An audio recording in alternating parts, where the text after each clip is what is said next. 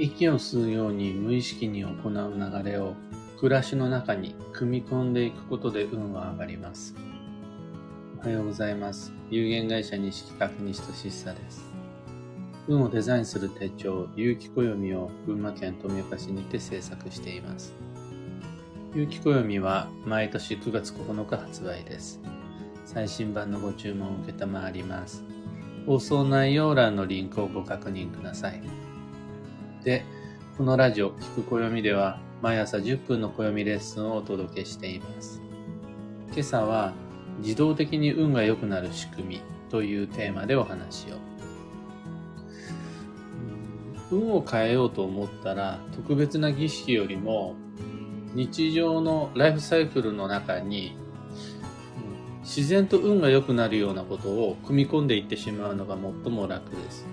そのために暦というツールがあります。例えば、1月1日になったらどういうわけか不思議と初詣を見に行くという毎年の習慣を自分が持っていること。または、ベッドに入ったら最初の10秒間は腹式呼吸をするという習慣があるということ。1月1日、3月3日、5月5日、7月7日、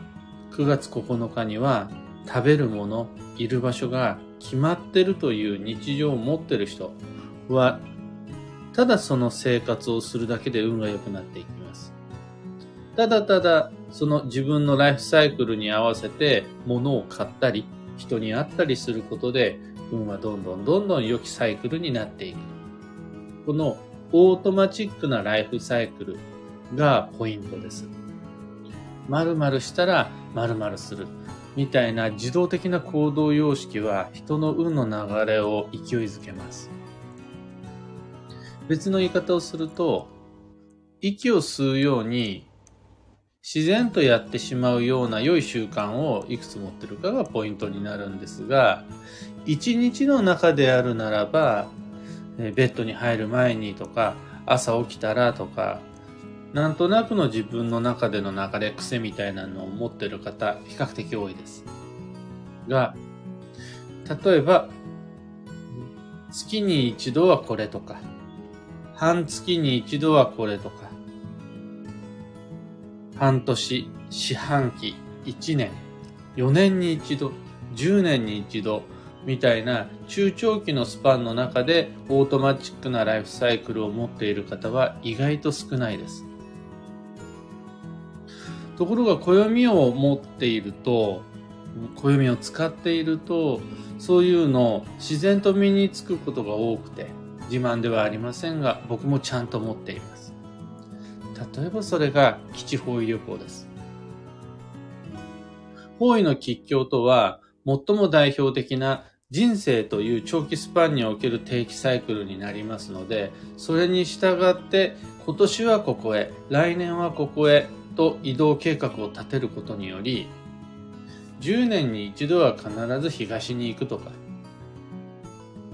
1年に一度、10ヶ月に一度は必ずここではないどこかに滞在する、などの計画を立てることができます。自分はサイクルという意識はないかもしれませんが、基地方位旅行を1年に一度はするというライフサイクルを持ってることで、その必ず八方位へ定期的に出かけていくことになります。そういうのが良いです。で、中には、悪い定期習慣はいっぱい持ってる方、いるかもしれないですが、変なお札を手に入れるよりも、変なお札を手に入れる人はいないか、下手なお札に高額を払って、運を良くしようって思うよりも、1年に一度やっちゃうあれ、4年に一度やっちゃうあれを、基地方位旅行に変えた方が運は良くなると思います。念のため確認しておきますが、僕は基地方位旅行をお勧めしたいわけではないんです。人生という長期スパンのサイクルの中に運が良くなるイベントを組み込んでいくこと、しかも特別な何かではなく、思わずやってしまうようなさりげない何かをプログラミングしておくことが運が良くなる。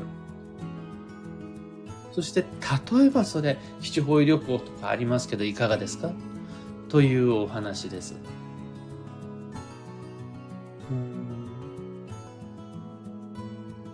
僕が暦を手に入れて、最初何をしたらいいかわからない、どうすればいいかわからないという方にお勧めしているのは定休日です。また、木のエネの日の60日に一度の何かしらの開始終了再開です。あとは、年一のライフサイクルであるなら、誕生日です。直近であれば、大晦日の紅白歌合戦でもいいし、年越しそばでもいいし、初日の出でもいいし、元旦のスケジューリングでもいいし、おせちでもいいです。あ、忘れてた。クリスマスケーキももちろん OK です。つまりクリスマスになったらクリスマスケーキを食べるという習慣を持ってる人は運がいいということです。できれば、毎日の中の癖のような習慣だけではなくって、これをもうちょっと長期計画、10年単位の中で組み込んでいくことができると良い。3年後に何をするか、決まってる人は運が良い。で、4年後はどうするか、もう今の時点で自然と定まってるオートマチックな3年後、4年後、5年後を持ってる人は運が良いっていうお話なんです。その時に決して神経質になっていただきたくないのが、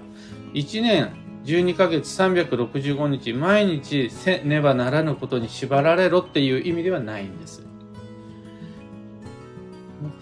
4年に一度はこれをするとか、5年後はここへ行くとか、6年後にこういったテーマで1年間を過ごすとか、そういったざっくりとでもいい行動計画を持ってるといいんだけど、なかなかそれを自分の頭の中だけで計算し、管理していくのは難しいので、暦というスケジュール帳があるわけです。いずれにしても自動的なスケジューリングというのは、あんまり人の負担にならない上に、管理するというよりは、息を吸うようなオートマチックな習慣になりますので、負担が少ないんですよね。少ない負担で自分の都合に合わせていろいろなオートマチックな流れを作っていく。じゃあ今年はどういう年、来年はどういう年、再来年にどこへ行く。そのま、後の年は攻めの年、守りの年。次、変化の年はいつになる。今度、交際仕事学習をやるとしたならば、どことどことどこみたいな感じで、例えば同様、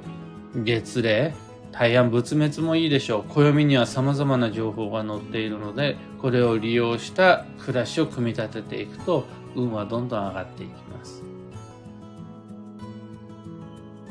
今朝のお話はそんなところです。二つ告知にお付き合いください。一つ目が、有機暦ユーザーのためのオンラインサロン、運をデザインする暦ラボに関して、有機暦を手にした人が集まり、学んで気づくコミュニティです。今は、旅の年2023という、この、いかに移動していくかの1年の運勢に合わせて、短期集中法医学講座を毎週金曜日にラボ内にて開催しています。前回のテーマが基地方位の効能を3倍にする方法。次回、次の金曜日、明日のテーマが基地方位がない時の旅行計画の予定です。すべてのアーカイブは Facebook グループにまとめてあるので、ラボメンバーの方、空き時間にご確認ください。二つ目の告知が、開運ドリルワークショップ2023に関して、次期方位の吉凶や運勢をヒントに、ここさえ押さえておけば自然の流れに乗れますよという12ヶ月の行動計画を立てるワークショップです。2023年2月の3日までご視聴いただけます。つまり、来年度を迎える前、節分までにまだまだ来年の行動計画、スケジュールは立てられますよ。で、その際に、まずやっていただきたい1番目の課題が、年月日時にまでこだわった理想の基地方位旅行計画というやつです。もちろんワークショップの中でやります。料金は2500円。サロンもドリルも詳細のリンク先は放送内容欄に貼り付けておきます。さて、今日という一日は2022年12月の8日木曜日、満月。綺麗な月が昨日から出ていましたが、今日が満月ですね。休息の12月の2日目です。11月の繁忙の流れを引きずりすぎないように気をつけましょう。で、師走の流れってあると思うんですが、年末進行のなんとなくそわそわする慌ただしいあの感じ、これに盲目的に従わないように気をつけましょう。じゃあ、盲目的盲目的に従わない、意識的にちゃんと休息の12月を過ごすってどういうことかというと、毎日休みなしでずっと、毎日常に何もせず休み続けることではなくて、休み時間に休んできち、休日をちゃんと確保してきちということになります。幸運のレシピはお汁粉。えー、お餅が入ってたら最高なんですが、まあ、ぜんざいってやつでよくて、あったかいのがポイントですかね。甘い、あったかい飲み物。お汁粉じゃなくても、甘酒とかココアでも OK です。今日のキーワードは、制作、物の形をなす、これは視覚化、具現化がポイントです。口より手を動かし、何かしら目に見える形で、手に触れられることのできる、そういう形状で仕事をしたり、人とお付き合いをしたりして基地です。以上、迷った時の目安としてご参考までに。ところで、聞く暦ではツイッターにてご意見、ご質問募集中です。知りたい占いの知識や今回の配信へのご感想など、ハッシュタグ、聞く暦をつけてのツイートお待ちしています。また、先日、先日、おとといからなんですが、この、聞く暦というラジオが、スタンド FM 以外でも聞けるようになりました。Apple Podcast、Spotify、Amazon Music、Google Podcast、それと YouTube でもご聴取いただけます。自分に合ったツールで自分の普段使いのプラットフォームで聞いていただけるのが一番だと思って、あれこれ頑張ってみた次第です。例えば YouTube だったらそちらでフォローしていただいたり、Spotify であれば Spotify の方でフォローしていただけると嬉しいです。よろしくお願いいたします。それでは今日もできることをできるだけ西企画西俊久でした。いってらっしゃい。ひでみんさん、おはようございます。いつもありがとうございます。キーボードさん、おはようございます。元気な朝、素晴らしい。花さん、エヌシャンティさん、タカさん、アマガエルさん、チナナオさん、ユウさん、おはようございます。アルココさん、本日も少しずつ来年の行動計画手帳作り楽しもうと思います。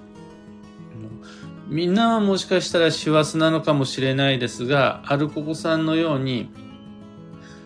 本当はこの師走を利用して、美味しいお茶でも飲みながら、ゆったりとカフェで、来年のスケジューリングを楽しむなんていう過ごし方が理想です。で、疲れたらお風呂に入って、で、どんな風な一年にしようかなってぼんやり考えて、で、お風呂から出て、で、思いついたこと書き記して、時間が空いたら開運ドリルの動画を見て、みたいな感じで過ごせると最高。ただ、そういうわけにいかないのが、大人の暮らしというのを100も承知。ということ考えると、やっぱりじっくりと自分の未来に向き合えるのは、お正月休みが始まってからですかね。西企画は28日が仕事納めなので、29日からのんびりそんな風にしていくというのでももちろん OK です。いずれにしてももうずっと休めるっていう月じゃないし、昨日の西企画なんてひどかったですよ。9時半のミーティングの予定が結局ミーティング始まったのが11時ですからね。その間みんなサボってたんじゃなくてバタバタバタバタって働いてて、なかなか僕自身もさっと始めることができず、なんかもういかにも師走って感じだったね、今。ね、みんなで話してたような、そういう12月、よくわかるんです。でも、それに飲み込まれてしまうと、どんどんどんどん消耗する一方で、自分のお手入れ、物の手入れっていうのができなくなっちゃいます。ここは一つ意識的に暦でも開きながら未来を考える時間を確保して休息の12月へと調整していきましょう。オペラさん、おはようございます。そちらは曇り。こちらは雲一つない快晴でございます。昨日も良いお天気でした。もうそろそろ双子座流星群っていうやつですね。寒くなるほど綺麗な星空がテンション上がる富岡です。というわけで今日もマイペースに運をデザインして参りましょう。僕も猫を小脇に抱えて行って参ります。